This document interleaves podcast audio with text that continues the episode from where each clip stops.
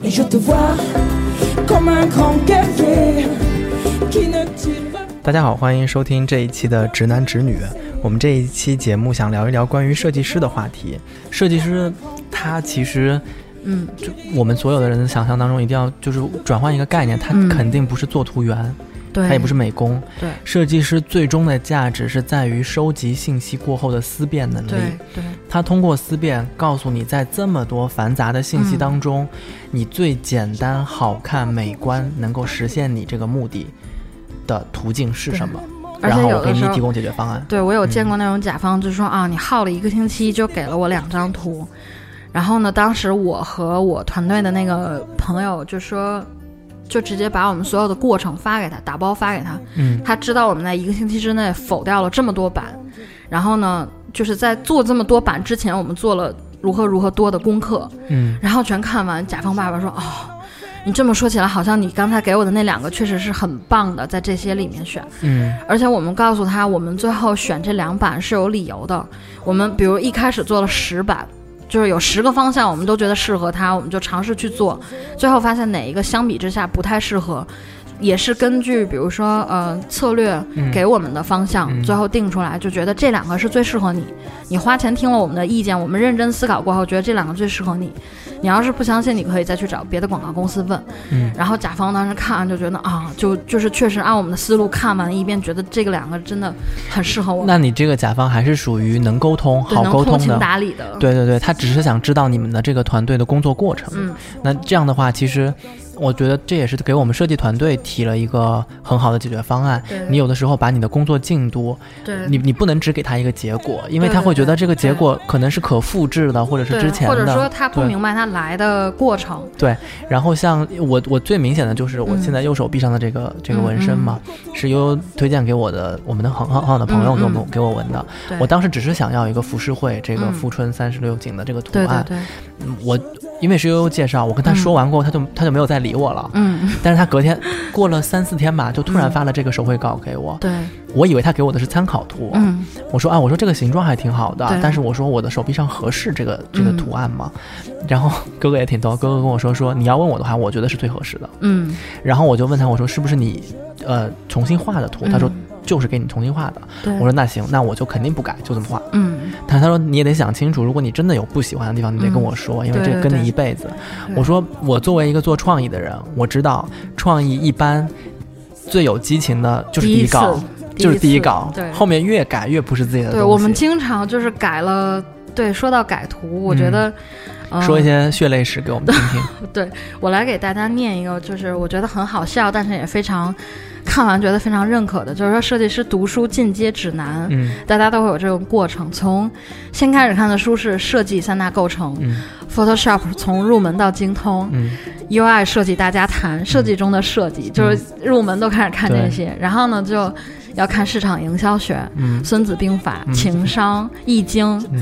然后呢，在工作一段时间之后，就要看《禅者的初心》、老子、颈椎病康复指南，然后再往后就要看腰间盘突出日常护理，然后腱鞘炎的预防与治疗，嗯。然后就开始转为身体上的不适了，然后高血压的降压宝典，然后再往后就是强迫症的自我修复，然后抑郁症自我修复一百问，精神病症状学，最后一本是活着，就是确确实，我觉得这个真的很能反映出。反正我觉得至少是很贴合我自己的设计师的经验。一开始真的会觉得设计是一门，就是你会觉得它是有很多有很多技巧，有很多学问，你在徜徉在知识的海洋里。但等你呃进入工作的时候，你发现可能你的技能用到的只有这一些，嗯，就是更重要的是要走心，就是嗯你要思考嗯怎么适合顾客，呃客怎怎么适合客户。嗯像原来我们就是出一个图之前，会把我们这个图从手绘、从想法、从什么东西引来，就整套方案给过去，然后客户会觉得哦，原来是这么回事儿。但即使不认可你最后的图，他也会非常认可你的工作过程。嗯他认为你是认真用心了，只是可能方向我们在探讨，嗯嗯，就是嗯。刚才我我想我想跟所有的就是大家分享的一点是，做嗯创意的团队也好，嗯部门也好，只要它是一个认真负责的部门，嗯，没有哪一个创意是可被复制的。对对，从来没，对我从来没有遇到过说，哎，这个案子跟上个案子那什么什么差不多，我们就把它套一下吧。啊，我我从来没有。做过。嗯首先是我自己就不会做这样的事情，嗯因为你这个嗯创意部门，你就是要每天做不同的新的东西，你才嗯会觉得有意思。嗯，其次是每一个案子它都是个体和鲜活的，它不能被复制。对，嗯嗯。呃，我们说了这么多，呃，悠悠之前是在一个公几个公司里面都做过，嗯等于是在一个团队里面做，对不对？对，像你们设计团队会有分工吗？会有会有，嗯，大概会有哪些职位呢？嗯，因为我开始的几家公司就是属于是被别人分工，嗯然后呢，呃，之后这几家公司是我们一起探讨，就是我们互相分工，嗯因为也是比较有经验了，可能刚开始入职你并不知道自己应该怎么干，嗯你也不了解客户，你也不知道有一个。嗯，什么样的工作方法更适合你？你就听别人的指导和建议，其实是挺好的。嗯，就不要自己盲目的。那时候有多少几个几个不同的分工职位呢？嗯，就是一般我们可能会从先接到这个客户，大家会一起开会，嗯会探讨我们要怎么做，怎么来分工。然后一般可能会有就是资料收集，嗯比如资料收集有几个方向，我们几个人可能会就是先大家一起去找资料，然后再来探讨就是哪几个方向我们觉得可以用，嗯，我们自己可以做哪几个方向。就是谁每个人都要收集，对吧？对我们嗯每一开就是如果看这个活儿急不急啊，嗯爸爸明天就要，我们也会就是一个人来找，然后另外两个人可能就会先找跟他相关的素材了，看能不能用。然后如果是纯找素材的职位，是不是是刚入职的，可能会经验比较嗯少一些的同事？嗯有有有新入职的，就是他不知道哪些合适，他会给你找特别特别多，嗯。就感觉你从一万个素材里面，他又给你找了一千个，他嗯。觉得相、相关能用的，嗯。但是可能经验丰富的设计师找十几个就能用了。嗯嗯。嗯，然后我们可能会就是接下来分工，比如做几个方向，我们就会每个人来分，就是比如谁来做，呃，某几个方案，就是比如比如其中一套方案给我们做的话，就是谁谁谁来做哦，等于是方向。等于是你们几个人同时就一个主题出不同方向的方案。对，我们每一哦个案子没有说直接一套给人家的，就是嗯比如说同样做一个，就我现在在喝茶派啊，比如我们在嗯。做茶派的广告，就说改它的包装，我们可能呃一个方案给客户就会里面包含五六套哎方案，哦，那你那你提醒我了，因为、嗯呃，这个同时五六套方案做的可能是两三个设计师一起做的。，对对对，呃，一我我曾经遇到过，就是我们嗯设计总监和他带的小朋友们嗯一起做的几个方案，嗯最后我们公司内部投票是投给了。就是不是设计总监的那个方案，嗯你有没有遇到过这样有啊逆袭的？有啊，我们觉得就是无所谓，这个谁做的无所谓，因为就是也分团队吧，有一些团队可能会看重提成啊，或者是看重结果，然后。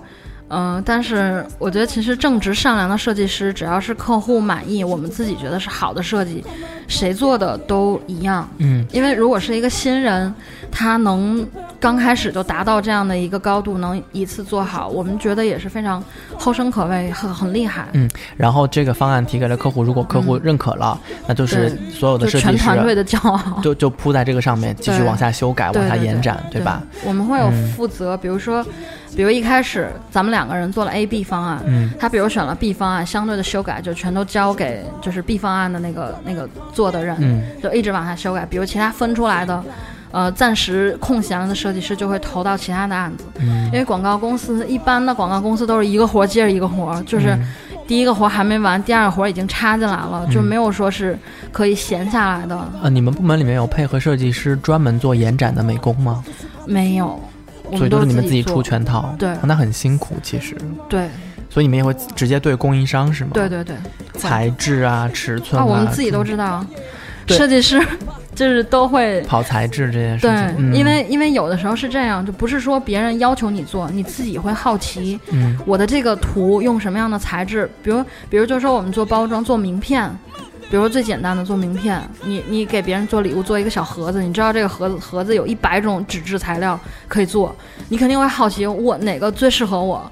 而且像之前做包装，比如说你做盒子，我们之前做过一个月饼盒，就我的妈呀，就是那种，呃，八角形状，你知道吗？嗯然后呢，就是这个盒怎么能，比如，嗯、我们经常像买化妆品或者很多外包装，有的你发现特别难打开，一层套一层，每层都撕不开。对，有的就是可能一根线你抽开就盒就散了，一个东西落在商品摆在你前面，嗯你就觉得我操，好高端。嗯，就包装也是很讲究，反复推敲嘛，就是你设计师设计，对，你运用到实际的产品当中，你还得出样，然后自己去呃去尝试，然后再修改。对，像材质，我们之前反正我自己有习惯，我每次嗯做包装之前，我都会自己在家用纸做。嗯，就我能用一个 A 四纸或者那种卡纸能做成我想要的包装，那你印厂肯定也行。嗯，我这手工都能做，你机器为什么做的哦会没有我好？对，我想起我们之前，因为有很多车企他们的嗯自己的品牌的颜色是有固定色值的嘛，嗯嗯，然后色卡来定。对的，但是这就出现了问题，嗯就是。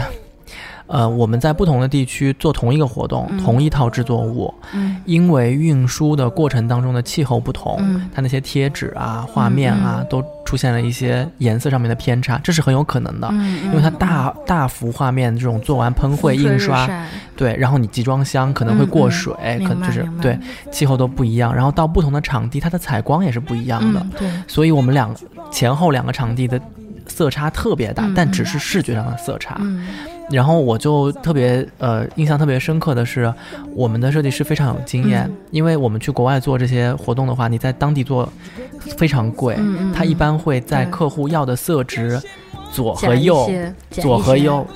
不，他做一个是客户要的色值，然后嗯。往下调一点，往上调一点，再做两幅，嗯，全部带走。在现场先贴客户要的那个颜色，嗯不对就再调亮幅。嗯那但是也只有三个备选方案，嗯嗯你除此之外，你没有其他任何的方案明白。明白。啊、我觉得这是经验，就是你如果没有去过这么多地方，你根本不知道这我们。也会，比如说你这个东西是放在室内，一个灯箱，嗯做什么颜色无所谓啊，因为它是电子的，你又室内不牵扯任何阳光或者其他阴影的改变，你就怎么做就好了。比如说我是一个挂在高速公路上的蓝天白云，你再做一个蓝色背景，没有人看得见，对，就是。所以很多就是当时我们做那个酒也是，后来知道有一版知道它要做放在高速公路上，去机场的那种，全是绿树蓝天白云，就做了一版红色的，嗯，就是很很显眼，任何嗯背景上都很显眼的那种。哦、会呃肯定会根据它就是呃用途来来改。像刚才我说做，红色，设计师的谎言之一就是，设计师会跟客户提案说，我我想用这种红色表达一种强烈的情感。嗯其实设计师的内心的 OS 是，红色是 Photoshop 里面颜色叠加效果的默认颜色。也有可能是它的素材已经找好了，就基于这个色调来做。嗯，嗯像刚才我说做包装，我们经常都会买那种。很成品的那种，买来就是为了拆它的包装，就是把包装盒拆到一张平纸，你就知道它的哦，这个轮廓是怎么样一个，就是怎么设计的。嗯，嗯然后我之前就是家我自己有习惯，因为是平面设计嘛，我会留很多包装。比如我今天叫外卖，之前好像是梅州东坡做的那个快食的那个外卖，我就觉得它包装盒很好看，就是一个纸的封套我就很好看。就是那那顿就直接拆下来，沾了一点油，就再叫了一个外卖，就是找了一个完好的拆下来，就留在文件夹里。我所有那种纸都是放在文件夹里，全是菜味儿。就是各种包装，比如口香糖包装，比如卫生巾包装，比如餐巾纸的包装，就是各种纸质印刷。以后可以开。个展，就是百年变迁的那个包装史 对，就比如我觉得我以后我觉得很好、很有心的那种，我都会收集起来。嗯。嗯，所以设计师这个行业其实是跟美打交道的，是不是？你们反正那么懂美学，就是有没有朋友就是请教你们，给我们嗯，参谋参谋，就特别不靠谱有啊有啊的参谋？比如说，我都 我都帮狗看过脸型了，你觉得？为什么他什么什么场景之下？就是就是说，哎，我我带我家嘟嘟来美容啊，说嗯那个你帮我看看，人家说这几种脸型都是今年比较流行的狗的脸型，我当时就傻了，我说狗的脸型有流行趋势，哦我自己觉得落了落了一个流行趋势的领域，在我的美的范围里，我落了一个领域。就是他让你帮帮他看他们家的狗适合剪哪种对，对头发对是吗？对，哦就是脸脸的一个头型，比如说我们经常看到一个比熊或者泰迪是个圆脸，嗯整个是。头是一个球形，嗯那是一种发型，嗯是在宠物店有价格明确价格标签的一种发型，一种流行趋势。然后当时我觉得哇，打开了一片新天地。对，因为当时呃，我之前有帮宠物店做过整个的 logo 啊、店卡啊，然后宣传各种的。然后就是发现，其实每一个客户他在做不同的领域，不管多大的生意还是多小的生意，他都其实非常非常在意他这个产品，或者说他这个他这个店的形象。我之前做那个小宠物店，他们就很小，可能就呃三四十平的一个小店，非常非常在意自己的就是各方面好不好看啊，嗯适不适合我的人群啊，因为他那还比较高端嘛，可能嗯来他这儿。嗯，比如像我爸那个年纪养狗，不会说带狗去花好几百去美个容、做个指甲什么的。嗯，嗯然后呢，他针对的你们家那个警犬确实也不需要对，然后黑呢，背去美容。剪了个方脸黑背，无法想象。然后他比如有针对性的，因为那个店主自己养雪纳瑞，嗯他希望在他的店的招牌上，就是我特别擅长做雪纳瑞的美容，嗯然后就是我也很喜欢雪纳瑞，嗯然后呢，他要求他的 logo，他的店卡里面就是有雪纳瑞的图形，嗯然后就是我很懂他这种心情。比如我自己开一个宠物店，我想放娇妮，人家跟我说娇妮不好看，我肯定去你妈的！为什么说我娇妮不好看？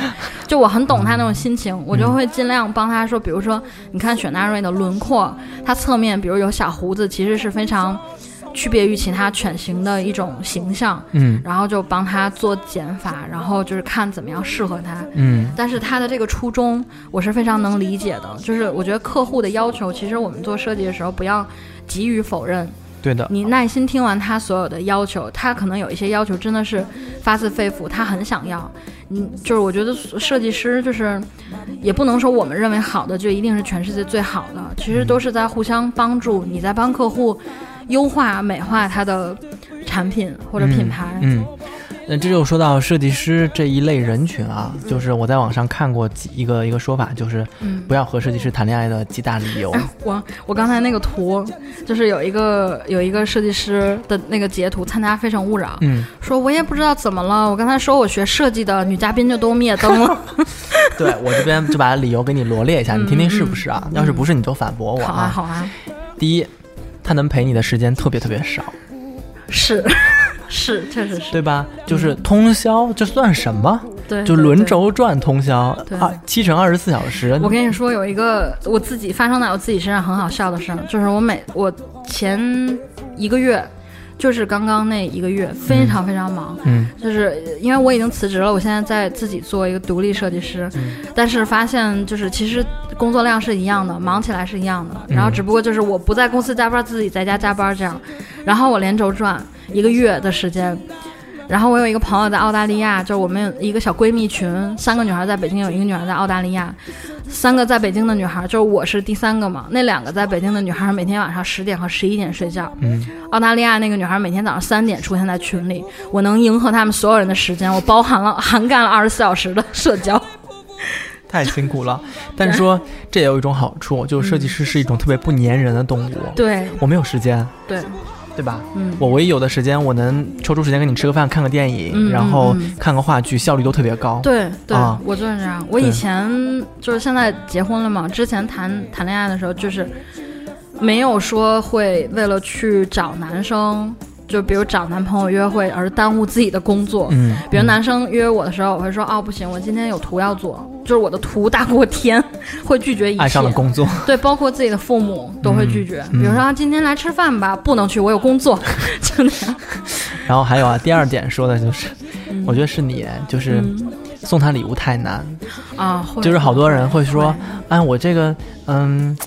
我这个是去一个小众设计师店里面，他买了一个礼物，然后设计师的无论是妹子还是哥哥，一看那个材质和工艺，想说对好好土，对，我或者。或者就是心里面的 OS 说啊，我已经有了，你再送我一个干什么？哦，我表面上都会说谢谢你，就是送我礼物，我好喜欢。然后其实回家之后，你就会发现，我把它放在柜子里，还是把它放在哪儿哪儿哪儿。就是设计师朋友们经常会说，哇，这个好有设计感啊。然后但但这三个词在普通人的脑子里面就是 what，什么？什么是设计感？就点也很难打中，对不对？我跟我老公出去逛街，就是培养他的设计感，因为我觉得我老公是色盲加没有美没有审美，嗯就是你知道直男颜色，就是女在女生的眼里，比如说有大红、深红、西瓜红、绯红、粉红各种红，然后我老公就是觉得啊红的。粉的、紫的，他他脑子里只有十二色，你知道吗？我脑子里可能有四十八色、七十二色，好多好多颜色。嗯，然后每次我跟我老公出门就会说：“哎，你看这是什么颜色，哥哥？”呃，这个，哎呀，这是不是粉啊？我说。这是粉吗？他说啊，这哦呵，就就是他会猜，他不知道是什么颜色。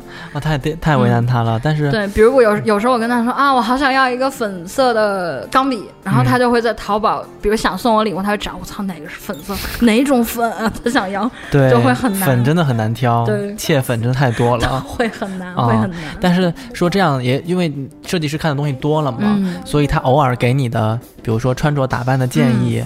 呃，搭配的建议，以及他跟你说啊，你家里的这个这个东西最好换成一个其他材质的，这个这个布艺沙发不是很适合你们家，对对对对，啊，你们家的瓷砖地就别拿布艺沙发或者是类似，会这样。他这种的点就是很准，如果他这么说了，就请你这么做。对，我觉得是。对，然后第三点呢，就是如果你有一个设计师的情侣，嗯，他会要求你对生活非常有热情。对，这是我本人，这是我本人。我跟我老公结婚一年，我觉得我就在训练他对颜色的判断力。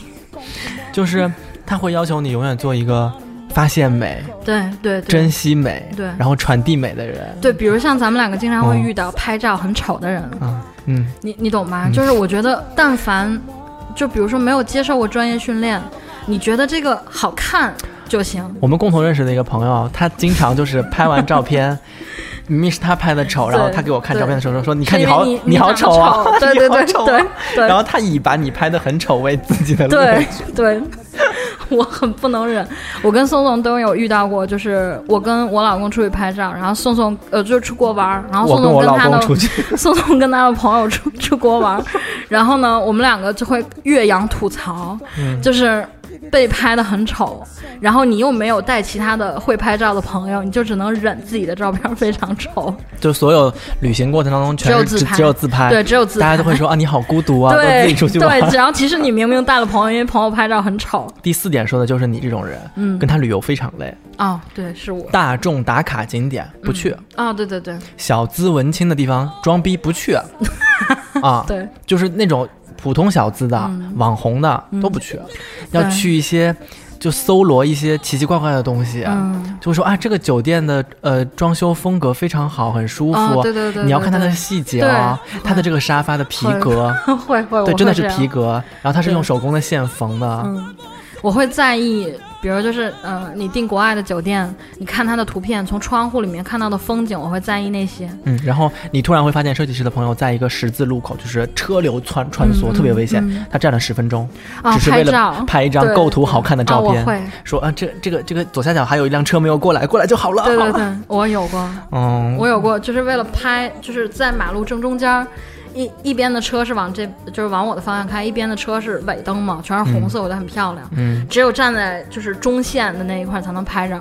我说哥哥，你等会儿我啊，我过去拍张照片。然后刀哥吓死了，我这开车呢，你你你回来先。然后我又站到中间去，就是车正在开，我就自己站在中间拍。然后拍完我说我操，这张真漂亮。刀哥说我操，吓死我了，真是会那样会那样。还有就是，说是呃。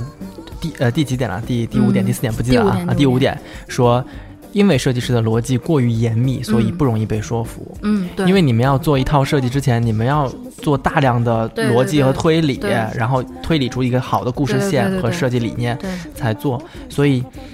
当你去跟设计师辩论的时候，设计师会晓之以情，动之以理，从社会学、人类学、心理学、工程学、美学各方面给你分析这个问题。对，而且因为得出这个结论之前，我们也会自己反问，会会自我探讨这个是不是最合理的，就得出来的这个结论，就我们觉得就是宇宙第一，对，就不接受反驳。而且你们一直在给客户想 Plan B，就是你要不要第二个方案啊什么的，所以你们在理论理论的时候也会跟别人说。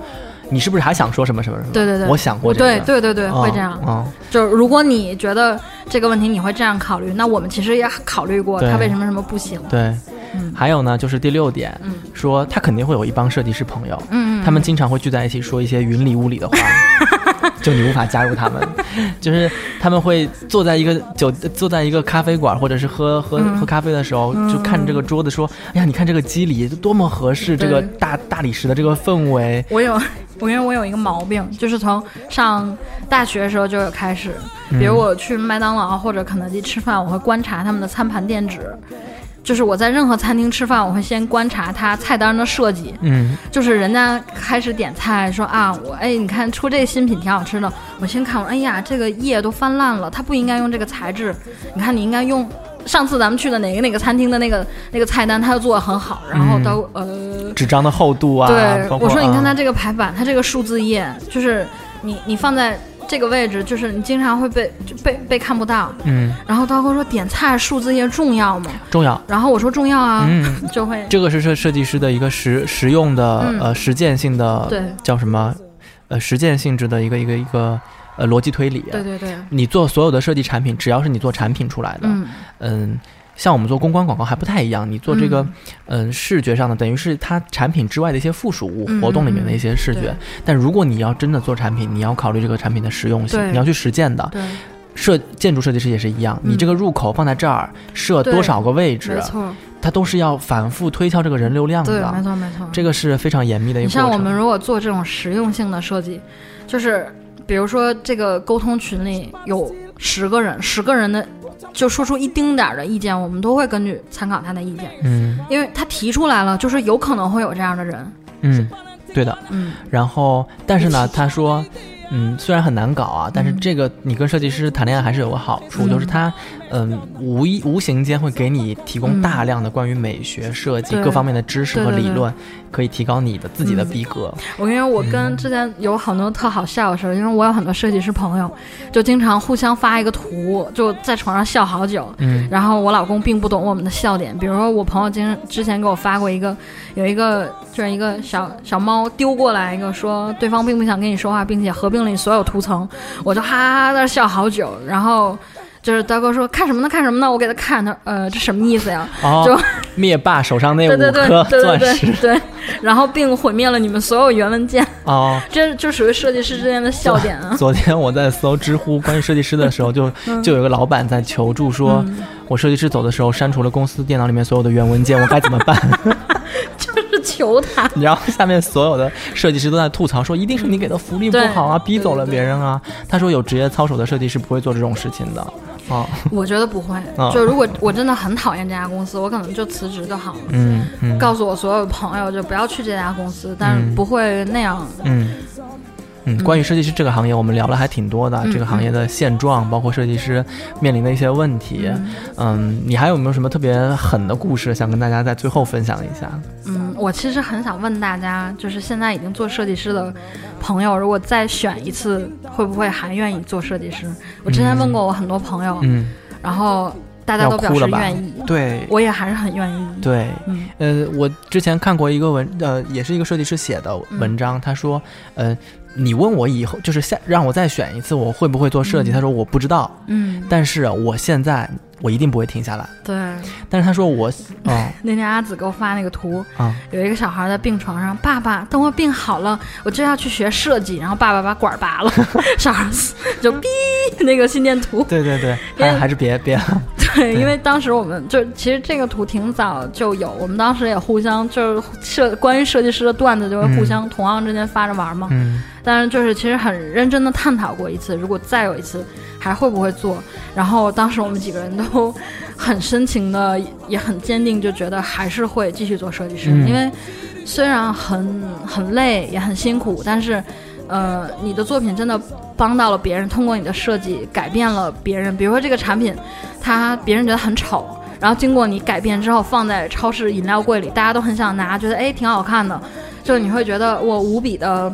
欣慰加高兴，你会你就会觉得下一次再有这种累，我还想去挑战，因为它有可能会让我收获这些。嗯嗯。然后我还想讲一个，就是有一个，就在我和朋友之间都经常会发生的事儿，就是刚刚开始接触一个新的客户，一个新的团队，在沟通组里，经常设计师会觉得对方是傻逼，就是你怎么这个不懂，你怎么会提出这样无理的要求？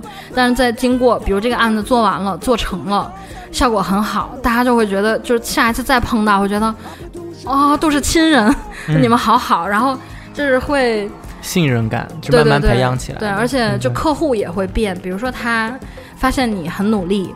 然后你真的很用心在它的设计上，他一开始可能都会因为都是金主嘛，会颐指气使跟你说啊，你你就要按我的做。然后但他后来，比如说他发现你真的在认真的思考，嗯，他可能觉得你你的一些话很有道理之后，他会非常尊重你。我之前就遇到过很多客户，刚开始跟我说话就是很冷漠的那种语气，比如就在在微信里，就是就会说啊，然后我们那个那个图什么时候能好？然后可能在经过一段沟通之后，他们就会说。啊，你晚上是不是又要加班？好辛苦啊，早点睡什么的。然后有人会说啊，我们那个其实也没有那么急，你你先睡吧，明天再给。就是，就你会发现，其实很多你开始觉得很很不好的客户，其实他们都是有，嗯，就是很，比如说是我你们两个是有一个共同的目的，嗯，比如说只要是为了这个图好，为了最后的效果好，你会发现其实客户。也是可以为了他的这个效果付出非常多的。嗯，有时候你觉得你很辛苦，其实可能客户也也没有水，也在熬夜。对他也在等着你的这个东西，为自己能够在自己的团队里面给一个交代，在在等呢。然后他其实有自己要面临的一些问题，这种信任感是通过你自己的专业素养一点一点挣回来的。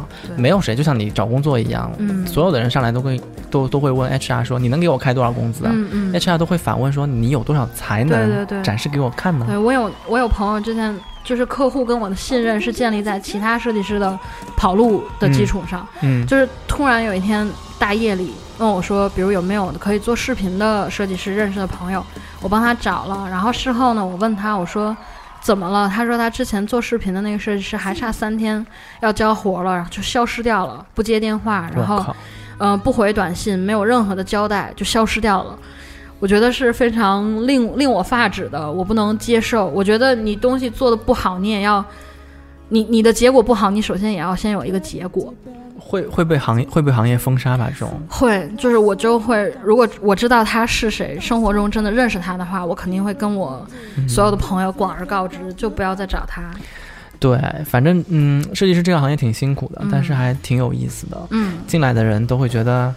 我做了这一行，我就得对得起这一行哈。那设计师确实是，就是呃，得不断的充实自己，用自己的实力去说话，这才是。真正能够赢得客户或说服客户的唯一的途径。那当然，我们也说到有一些交流的技巧或者是营销的技巧，这当这当然也很重要啊。嗯。但是我觉得在一期节目里面讲不完。对。啊，嗯，我们这一期节目呢，就是想跟大家说说设计师大概是个什么状况，目前遇到的一些奇怪的 职业的景象，为什么会有这些景象出来？嗯，也也没有一个特别好的解决方法，因为这个行业现在就是这个样子。对。鼓励更多有志青年加入这个行业。那对于同在这个行业做创意的同仁们，我们表示，如果你们有什么想跟我们一起分享的、吐槽的，或者想给我们留言的，欢迎关注糖蒜广播呃微信公众号，然后回复。直男直女，啊，或者在我们的节目下方直接给我们留言。嗯嗯，关于设计师还有好多故事，我们以后可以做一个系列。无数的段子。对，无数的段子，无数的段子。我这儿最后再分享一个段子，就是我我之前有一个做平面设计的朋友，然后他小姨跟他说说啊，那个嗯，我你你表姐要那个结婚了，他们家婚房的那个设计图你给出一下呗。然后他先婉拒了一次，说说我不是做这方面设计的，我不是做室内软装的，做不了。说万一我没做好，这个婚房可别开，就是开玩笑，做不好。然后小姨在婚礼快开始的时候跟他们说说，我们这儿缺一个拍视频和剪视频的，你不是做设计的吗？你来帮你表姐拍个视频吧。嗯，就是也没给钱。嗯，然后最后他拍完了过后，他说我拍完素材了，你们只能找人剪，因为我不会剪这个东西。然后他小姨就说说你能剪啊？你不是学设计的吗？他说我真剪不了。然后他小姨就说，哎，小时候挺自信的一个孩子，怎么长大变成这样了呢？妈的，气死了！请问这跟自信有什么关系？气死了！哎呀，好多会有很多这样的人，嗯，好多故事，好多心酸的故事，而且就是就是感觉吃了屎里外不是人的样子。我还有遇到过那种叔叔大爷辈儿的，比如是呃我爸爸的朋友什么的，说啊你闺女学设计的呀，哎真好，然后说看看我这幅书法写的怎么样，或者就随便给你看一个东西，就比如说哎看我这鱼缸这景儿配的怎么样，然后呃就是完全是不知道领域。啊，这就跟我跟我妈那些同事是一样的，就是。呃，俄罗斯语、什么乌克兰语的那些鱼肝油的说明书都扔给我看，说你不是学外语的吗？对，就好像全世界的外语我都应该懂。对，哦，我之前听朋友说，就是小时候因为听说他学外语，他爸在电视里捂着字幕，哎，你看，你听，你听他说什么？对，我对经常会有，你听得懂吗？嗯，都能听懂吗？对，啊，真的呀？嗯，就是过年还有表演节目呢，就用外语说行酒令。还好我说。还好我是学设计，不能随便在别人面前表演。嗯嗯，行，那我们这期节目就先先聊到这儿。好，祝大家工作顺利。好，以后有什么我们继续在节目里跟大家聊呗。嗯，拜拜。好，拜拜。